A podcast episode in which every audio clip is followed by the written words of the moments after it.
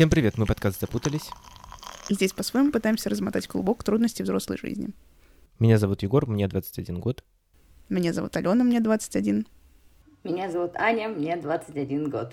Так как мы весь сезон окрестили разговорами с близкими людьми, э, нам кажется, что не менее важно для понимания себя поговорить и о отношениях с собой, и о том, как они менялись в процессе взросления. Так что именно для этого мы позвали нашу гостью, которая сейчас представит Алена.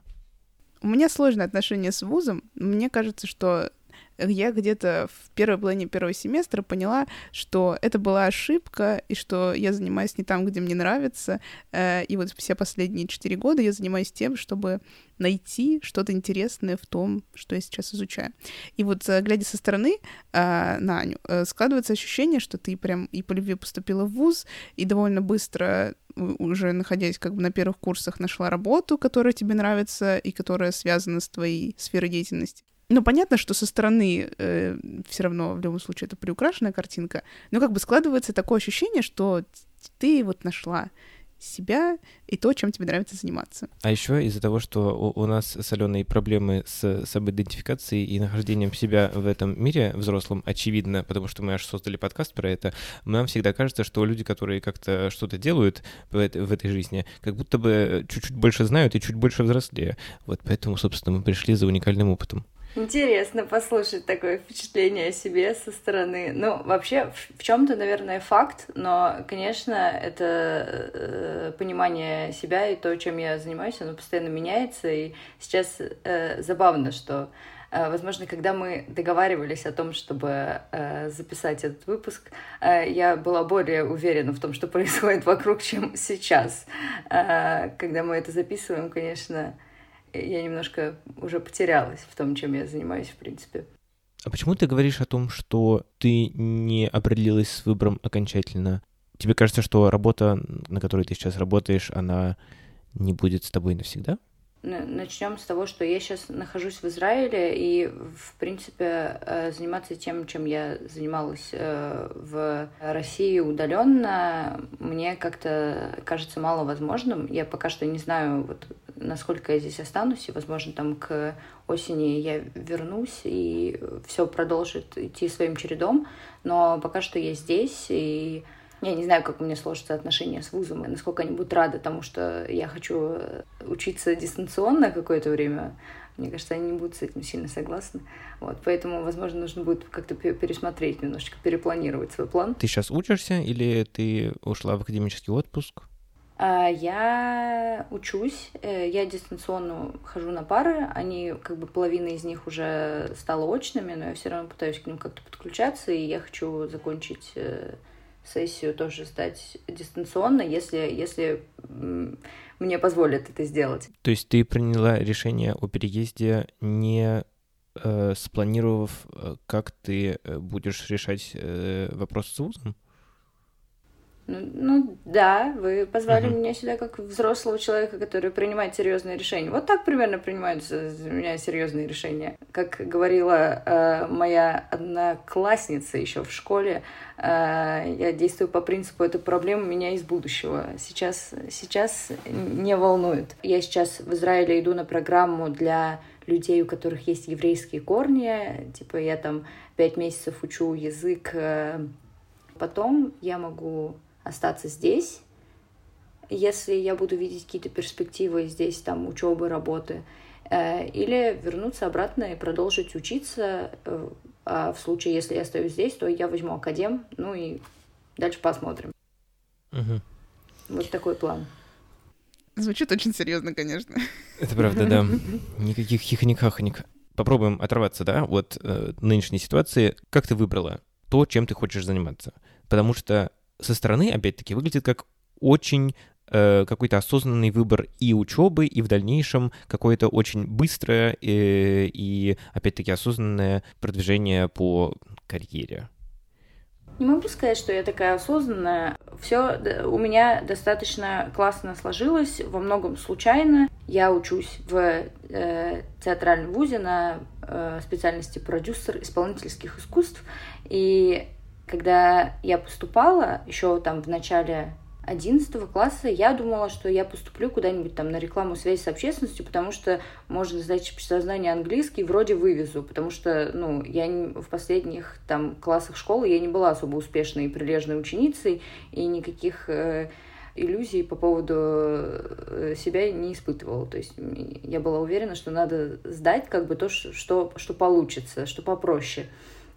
Я даже не знала, что есть такая специальность, как э, продюсер, э, такое направление. Короче, мне был интересен театр, но я не знала, что можно учиться на что-то, кроме актера и режиссера. Актером и режиссером я быть не хотела. И потом как-то случайно общаясь с сотрудниками театра «Мастерская», я узнала, что они учатся вот на продюсерстве, и я подумала, что это классно, я бы хотела этим заниматься, но для этого нужно сдавать литературу. А литература — это сложно. А я тупенькая, я такое не могу. Но не знаю, как так получилось, я решила попробовать, и получилось довольно успешно. И на втором курсе вот я нашла работу в театре Фулкра, тоже абсолютно случайно, и опять же так сложились обстоятельства, что я там осталась, и как-то вроде как успешно продолжала работать вот полтора года, получается, уже. Как вообще можно получить работу случайно? Случайно, мне кажется, в моей сфере тоже не найти работу. Можно, наверное, случайно наткнуться на объявление работы типа каким-нибудь там инспектором, а, потом пойти на курсы повышения квалификации, потом получить вышку и как-то типа вот так. Шел медведь по лесу, случайно наткнулся на границу и стал таможенником. Ну, вообще-то, справедливости ради, все мои работы, которые у меня были, я на них случайно натыкалась. Ну подожди, деточка, извини, пожалуйста, это как бы не то же самое, что на данный момент Анина работа, понимаешь? Ну, да. это не работа по специальности. И ну, окей, не знаю, давайте быстро обсудим это заблуждение или, или нет. А, мне вот э, всю жизнь говорили, что нужно работать только по профессии. А, значит, э, работать не по профессии — это нехорошо. Мне всю жизнь говорили, что типа 90% людей не работают по профессии, поэтому я сейчас получаю образование, потому что вышка типа это полезно, и там, ну, может пригодиться, и как бы было бы классно попробовать поработать там типа пару лет, а дальше как бог на душу положит, потому что никто не знает, что будет через год или через несколько месяцев. Ну, не знаю, насколько там нужно или не нужно работать по профессии. Ну, в смысле, у меня есть чуть-чуть такое отношение как к вышке, как к чему-то полезному, что просто ну, нужно получить, чтобы, чтобы стать э, человеком, вообще каким-то членом общества нормальным. Но сейчас оно, кстати, потихонечку развеивается, и я понимаю, что не факт, что обязательно нужно ее заканчивать, чтобы вообще-то быть э, членом общества. У, у нас просто, мне кажется, да, совсем разные сферы. Все-таки в моем процессе учебы э, на самом деле 80% э, полезных э, знаний ты получаешь не сидя за столом, а выходя куда-то и пробуя что-то делать своими руками. И при этом я понимаю, что очень важно продолжать получать э, образование, потому что просто, ну вот, спустимся в мои реалии. Если я там продюсер, я делаю какой-то проект, чтобы мне нормально понимать его художественную ценность и смысл, мне нужно, чтобы у меня был какой-то нормальный бэкграунд в плане именно образования такого просто, просто понимания, что у нас вообще за произведение и как мы с ним работаем. В этом плане это важно. Но чтобы заниматься там менеджментом, менеджментом маркетингом или маркетингом, вот эти вот люди, которые все время меня поправляют, я всегда говорю два варианта этого слова, я понимаю, что мне нужно выходить за пределы э, аудитории и что-то пытаться делать. Насчет э, того, что работу я получила случайно, но это правда так, э, у нас просто процессе там учебы много предлагают, где помочь, поволонтерить за бесплатно, э, кому-нибудь что-нибудь нужно. И я, в принципе, с высоты своего опыта э, могу посоветовать всегда вписываться в любое э, говно, которое предлагают, даже если кажется, что это полный кринж, все равно можно попробовать э, найти там каких-то людей, э, познакомиться с ними, и вы потом, может быть, уже будете создавать что-то, что вам интересно. Точно так же все люди, которые делали театр Фулкра там изначально, это выпускники мастерской Фельштинского, выпускники вуза, в котором я учусь. И кто-то там написал, что вот ребята делают что-то, какой-то там проект на заводе, им нужна какая-то помощь. Ну, я и моя там подружка, однокурсница, мы решили, что у нас дальше экономика, на экономику идти не очень хочется. Понимаю. Давайте съездим, посмотрим, чего там делают фельдшты на заводе. Вот так мы туда приехали, реально вот так вот случайно мы там потом остались. Но как будто бы нужно не просто прийти, да, на какую-то подработку, но еще на ней как-то остаться или выделиться. И очевидно, что это, ну, как бы не очень просто, мне кажется, нет? В смысле, это вы такая уникальная и такая невероятная, и вот это вот все, или это какое-то химия, совпадение, э, просто вот опять-таки... Течение обстоятельств, опять. Совершенно верно. Мне кажется, актерам довольно часто задают этот вопрос про то, что вот как у вас так прекрасно сложилась карьера? Это вам повезло или, значит, э, вот вы такой гений? Э, ответ э, везение сыграло свою роль, но если ты не готов к этому шансу, то судьба ничего не сделает, судьба отвернется просто в этот момент. Я все-таки думаю, что это должно быть проделано какое-то большое количество работы, там типа э, проб и ошибок, э, тогда чего-то получается. Тогда, да, ты там можешь как-то воспользоваться своим шансом. Ну, плюс еще, наверное, в моем случае э, мне повезло, что там, придя на завод, создающийся театр фулкра я встретила людей, с которыми у нас, э, правда, случился сразу какой-то матч, просто такой чисто, не знаю, эмоциональный, человеческий, э, человеческий да. Ни мы про них, ни они про нас ничего по факту не знали. Но в процессе там беседы и каких-то минимальных э, рабочих решений мы поняли, что, наверное, мы друг с другом можем что-то дальше э, продолжить делать. Конечно, когда ты э, без опыта, еще студент, ну, я, например, до сих пор не могу э, как-то хорошо себя подать. Мне кажется, это важный поинт такой. Э, уметь себя подать, где-нибудь там что-нибудь преувеличить, что я могу то, я могу это, в процессе все равно разберешься. Я, например, так не могу. Ну, я на самом деле не могу похвастаться каким-то опытом, который поразит всех. Я честно говорю, что я вот то-то могу, а вот это не могу. Ну и, короче, не знаю, как с этим вот, работать, как с этим жить. Ну, чаще ходить на интервью, на которых тебя будут э, восторженно представлять такие, как э, моя соведущая, и записывать все это, и потом вставлять свое резюме. Да-да. Вот, окей, хорошо, Аня, ты же сказала в начале разговора, что как будто бы ты не очень уверена в своем выборе, и что это значит? Это в смысле, ты планируешь поработать эм, тем, кем ты сейчас работаешь, э, какой-то промежуток времени, да, типа через 7 лет поменять свою профессию, или э, кардинально вообще э, посмотреть в другую сторону, или ты останешься в этом навсегда, но просто это будут какие-то э, условно формы меняться, да, то есть там есть спектакли, есть, например, может быть, музыкальный театр это что-то другое, есть какой-нибудь там э, мероприятия городские, и это тоже третий вариант, есть детские мероприятия. Сейчас тоже такой момент, когда я, в принципе, комфортно чувствую себя в том, э, чем я занимаюсь. Э, я э, как бы всегда оставляю себе такой люфт на то, чтобы передумать. Ну, в плане, сейчас мне это, этим нравится заниматься, но э, это не значит, что мне будет продолжать это нравиться э, через год или через пять лет. Это не пугает? Нет, как будто бы это отрезает э, возможности для долгосрочного планирования, как будто бы это отрезает э, стабильность, которая дает тебе эта работа. Как будто бы это отрезает мотивацию, э, например, продолжать учиться, как только у тебя что-то не получается, и ты такая, а, ну и ладно, я все равно хотела передумать, пофиг. Не знаю, но это, наверное, просто так э, зависит от твоего какого-то склада личного. Но я, например, э, мне не нравится долгосрочное планирование. У меня нет, нет плана на э, год даже. Уже молчу о там, ближайших э, каких-то там пяти-десяти э, годах. Поэтому, да, я это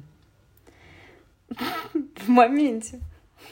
Ну вот, э, Алене нравится находиться в состоянии плана, типа ей, ей вот в этом комфортно. Мне в состоянии плана некомфортно находиться, потому что, а, э, все может идти не по плану, и это тебя только расстраивает. Б, этим планом ты будто закрываешь себе какие-то э, альтернативные пути. Ну, то есть, когда предоставляется какая-то возможность, ты думаешь, что она не соответствует моему плану, она не ведет меня к той цели, которую я себе поставила, значит, мы от этого отказываемся. Но зачем? Не надо. Особенно забавно это слушать от э, продюсера. И правильно я сказал вашу должность? Да. Ну, в смысле, разве это не тот человек, у которого все по полочкам, он все понимает, как Да. идут процессы, на-на-на? Или для тебя важнее лобильность в профессии?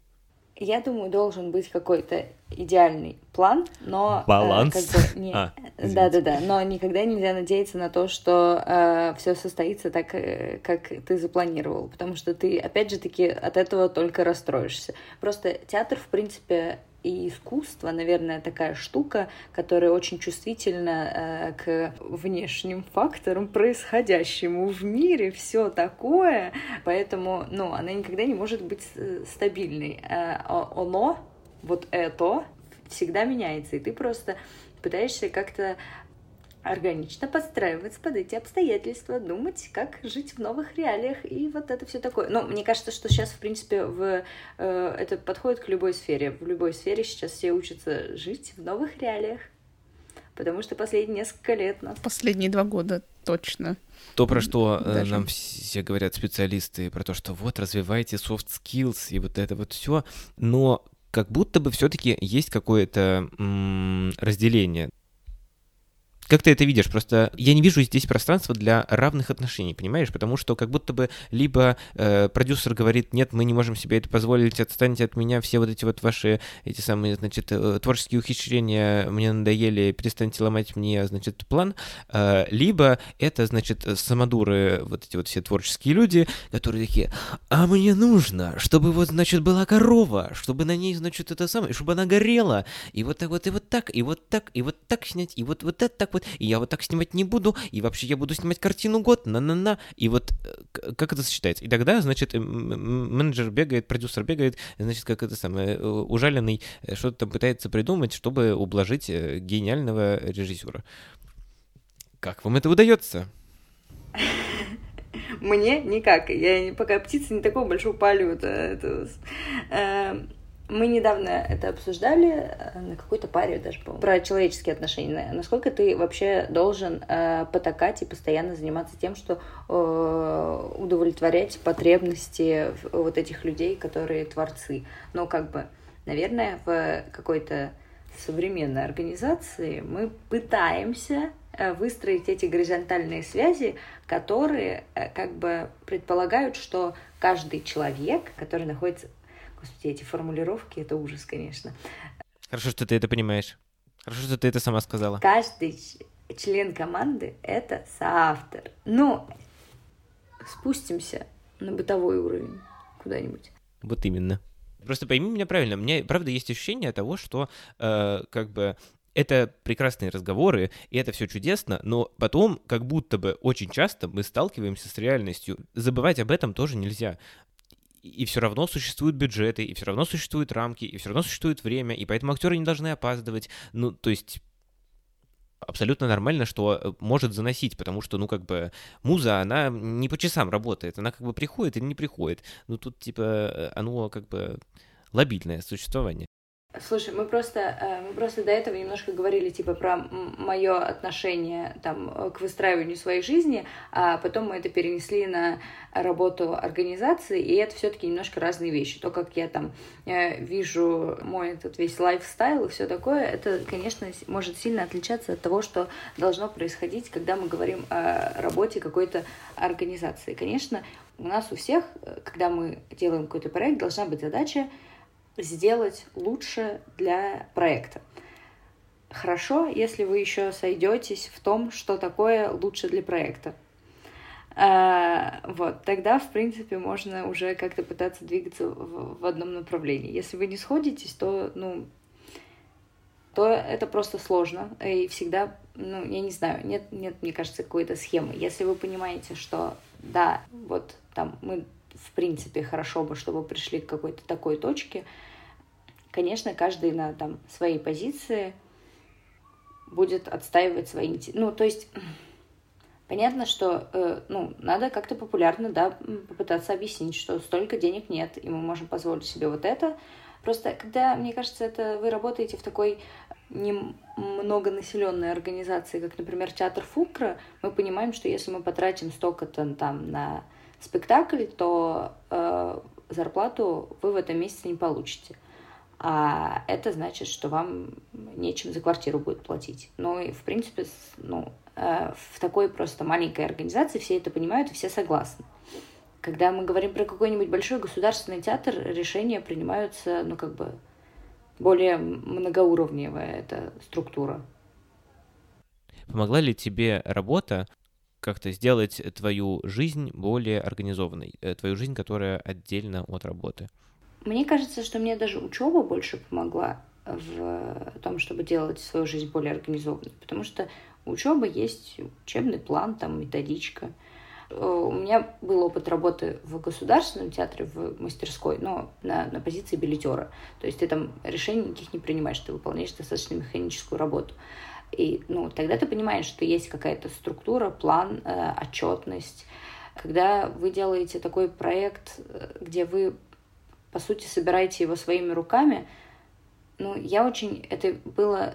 Э, это и остается там часто, да, нашей какой-то проблемой, что я этой структуры не, не ощущаю. И мы все, все это время ее выстраиваем, и какие-то там обстоятельства в плане, что в плане людей и проекта постоянно меняются, вы вынуждены эту структуру постоянно пересматривать. То есть это на самом деле хорошо. Мы обсуждали это с Дашей Шаминой, куратором Фулкра, что проект, как живой организм, постоянно меняется, и нужно как бы на, на эти изменения реагировать и под них подстраиваться, а не пытаться по одной и той же схеме пилить свою работу, там, несмотря на то, что обстоятельства поменялись. Я вот так слушаю, и на самом деле кажется, что это и проблема, и при этом благословление маленьких проектов каких-то, которые с небольшой командой, команды, у которой внутри хорошие отношения, или это разговор про делать бизнес с другом. То есть вот это все как-то, мне кажется, из, из одной сферы, что с одной стороны э, вам вроде как тяжело собраться в структуру, потому что вы друг друга цените, и что все делают какой-то хороший вклад, и вот это вот все. Но с другой стороны, вы понимаете, что для того, чтобы что-то сделать, нужно структуризироваться и как бы назначить кого-то ответственным за определенные вещи очевидно, что э, в старорежимном представлении о театре театр — это служение, театр — это место, в котором э, человек э, днюет и ночует. И сама ты, Аня, говоришь о том, что у вас нет четкого графика. И разве это не идет в конфликт с твоей э, work-life balance, которая, ну, очевидно, не может не страдать от отсутствия четкого графика? Мне кажется, это тоже скилл, который вырабатывается, выстроить свою, ну, как бы, в общем, э, там Э, настолько качественно делать свою работу, чтобы там укладываться в те часы, в которые ты там себе обозначил, и э, умение устраивать э, такие отношения со своими коллегами, э, ну, в общем, умение выстраивать личные границы, умение договориться, чтобы тебе не писали после э, 10 вечера, и, не знаю, это, ну, в общем, это зависит тоже от способа подачи. Мне кажется, правильный способ подачи своих личных границ не сделает тебя там в глазах других плохим человеком. Да, но ты же говоришь о том, что у вас не получается договориться о, об этом времени э, не обсуждения рабочих вопросов. Это потому, что у вас просто скилл этот нарабатывается, да, потому что вы молодые ребята, или ну, думаю, потому, что, что да. это служение делу? Конечно, в театре, мне кажется, в любом до сих пор присутствует этот, э, это какое-то там поклонение и слишком такое упоение работой, правильно его как-то здраво контролировать. Но мне кажется, что у нас как бы э, там наши продюсеры и там режиссер это взрослые профессиональные люди, э, но большая часть команды именно административной, мы там еще все студенты, все примерно там одного возраста, и, правда, у нас нет такого опыта, чтобы правильно выстроить свою работу. Ну, как бы очень большой процесс того, что мы делаем, это все-таки еще какое-то наше обучение тому, что, что нам нужно делать. И, ну, да, что-то из этого не получается. Но я пока не готова э, ставить крест на work-life balance. Мне кажется, можно, можно как-то это здраво выстроить. Алинчик? А что? Ну, явно тебе есть что сказать, нет? Мое явное решение а, по поводу work-life balance было уволиться. Yes. То, что мне тоже не хватает этого навыка, несмотря на то, что это были совершенно не творческие профессии. Подожди, ты же уволилась. Да. А, в смысле, но- типа, это слишком радикальное решение в другую сторону, да? Мы правда считаем, что это настолько плохо? Понятно, что это очень тяжело сравнивать Фулкро и наш подкаст, но как будто бы есть что-то совпадающее. Это как бы классная идея, но она пока что маленькая, но мы хотим ее развивать, и поэтому, как бы, может быть, не так уж плохо тратить на нее много времени, больше времени, чем на, чем на себя. А вот, понимаешь, а с другой стороны возникает э, э, совет э, сначала наденьте кислородную маску на себя, а потом на ребенка. И я не понимаю. В смысле, для меня это конфликт. Я тоже, у меня нет как бы правильного решения. Я поэтому прихожу к умным людям и спрашиваю их об этом. Да, наверное, ты тоже считаешь, что там вот дело, которое вы там с Аленой вместе делаете, это часть, часть тебя. И, ну, все равно то, что ты им занимаешься, это значит, что ты уделяешь условно время себе и своему какому-то там будущему развитию, тому, чем тебе интересно заниматься.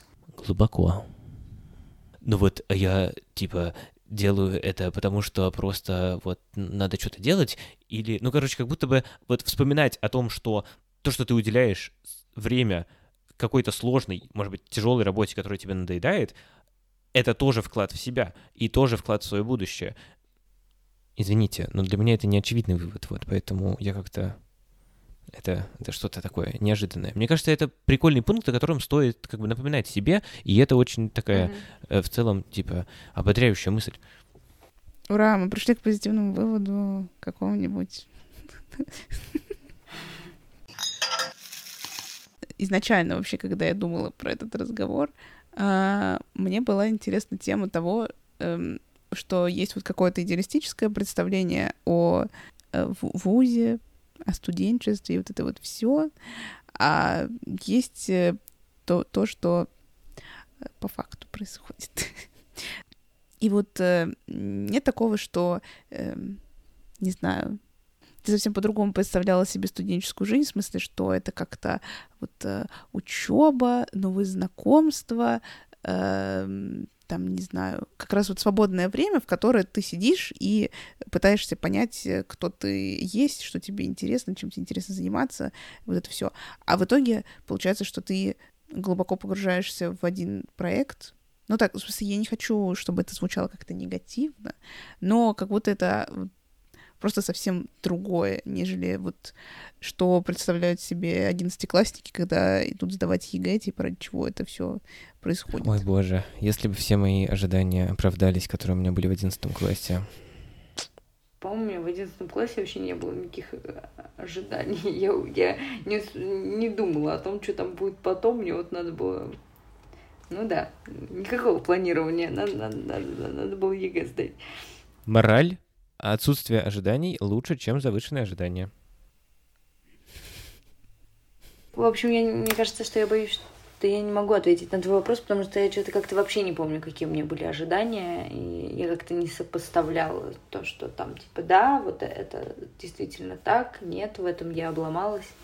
Ну подожди, а как же какое-то попкультурное понимание студенчества, Да. типа мы будем пить э, пиво каждую пятницу из красных стаканчиков, играть и играть в бирпонг, э, гулять, кутить, вот это все. И от сессии до сессии живут студенты весело. Нет, и, типа мама перестанет э, это самое, задавать вопросы, куда ты, где ты шляешься, и вот это все, и как-то все станет посвободнее, потому что ты уже более взрослый человек. Нет такого. Ну и вроде как есть понимание в обществе, что студенческие годы — это лучшие годы твоей жизни. Там ты находишь самых крепких, самых таких э, классных друзей, которые с тобой потом всю жизнь. Вот это вот Мне кажется, это мы чаще всего слышим от старшего поколения, да. а они все время говорят про то, что раньше трава была зеленее, и школьные годы прекрасные, и все лучше, где нас нет. Так что, возможно, это стоит задуматься об этой формуле и о ее реальности, и о том, кто ее говорит. Да, спасибо за ответ.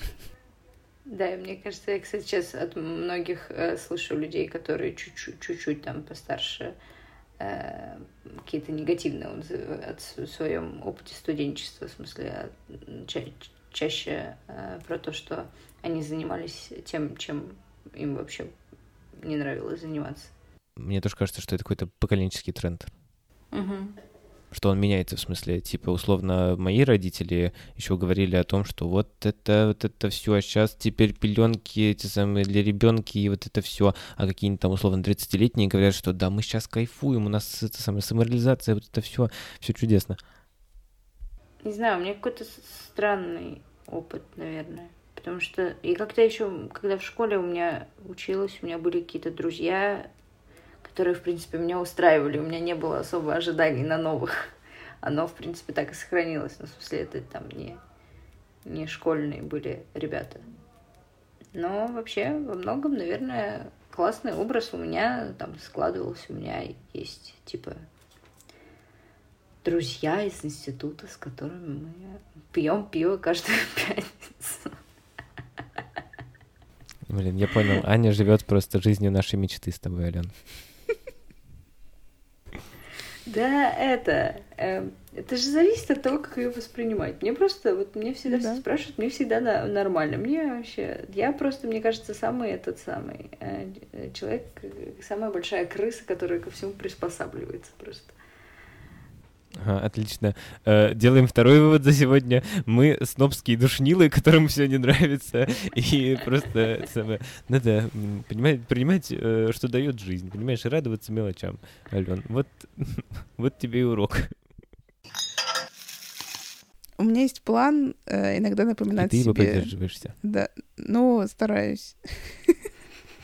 Ну, план иногда вот останавливаться в этом страхе, непонимании, ощущении а, таза, который накрывает все. И как-то это но увидеть, что на самом деле все не так плохо, и что есть много того, чего я не контролирую, э, и как-то сконцентрироваться как раз на тех аспектах жизни, которые я могу контролировать. И вот там вот, как говорил, опять же, герой наших предыдущих эпизодов, выращивать э, сад цветов. Мне так кажется, что вот э, в этой штуке важно не стараться перекладывать чужой опыт на себя, типа, да, слышать других людей, но не зацикливаться на том, что если вот у другого так, то у меня должно быть так же, если мне не получается, то там со мной что-то не так. Это супер всегда проигрышная позиция. Ну да, и в романтизацию случайно не уйти. Типа, я буду представлять, что я главный герой своей э, книги. Э, я буду вставать и насильно заварить себе кофе, который я не люблю, покупать круассаны свежие, и вот открывать окно, это самое, на загазованный проспект. Да, и на Пробегать в 6 утра э, 10 километров по этому самому, понимаешь? Среди машин и мимо пробок. Да. Принимать контрастный душ заниматься еще этой самой спортом. И все, что это сам в этом списке утро миллиардера. Есть. Съедать завтрак обязательно одинаковый каждый раз. Э, там должно быть два яйца. Что-нибудь еще. Да, здорово. В смысле, мне кажется, что мы пришли к какому-то в очередной раз к какому-то смысле... Выводу. Нет, мне, мне кажется, мы пришли к какому-то согласию, хотя как будто бы оно не совсем э, было изначально, в смысле, у нас были как будто бы чуть-чуть разные позиции все-таки в, эту, э, в, в этом направлении, вот.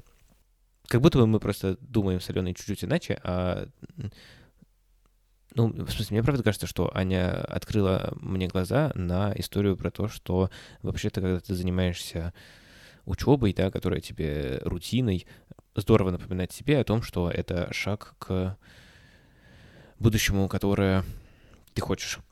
А если ты не хочешь, и этот совет дала мне Алена, можно посмотреть и задуматься, действительно ли ты в правильную сторону шагаешь. Понятно, что истина непознаваема, и никогда нельзя быть уверенным в том, что ты действительно в правильную сторону шагаешь. Э, ну, ну, как будто бы, в общем... Ну, можно хотя бы не в правильную сторону шагать, а в ту, которая тебе симпатичнее. Угу. Какой-то очень терапевтический сейчас вывод был. Спасибо э, всем, что слушали нас. Спасибо, Аня, что поучаствовала в разговоре. Э, кажется, получилось довольно клево. Аленчик. Да. Отлично, гениально. Э, надеемся, что вы более развернуто будете выражать свои восторги в комментариях в нашем телеграм-канале. Подписывайтесь на нас во всех соцсетях, которых мы есть. Мы не так много соцсетей. Э, подписывайтесь на все подкаст-платформы, в которых вы слушаете наш подкаст. Ставьте оценки по возможности, если вам понравилось. Подписывайтесь на наш телеграм-канал и ВКонтакте. До свидос. До скорой встречи. Моя любовь. Пока-пока. Ну все. Пока-пока. До свидос. Да, спасибо, ребят. Прикольно. Классно. Пока. Пока.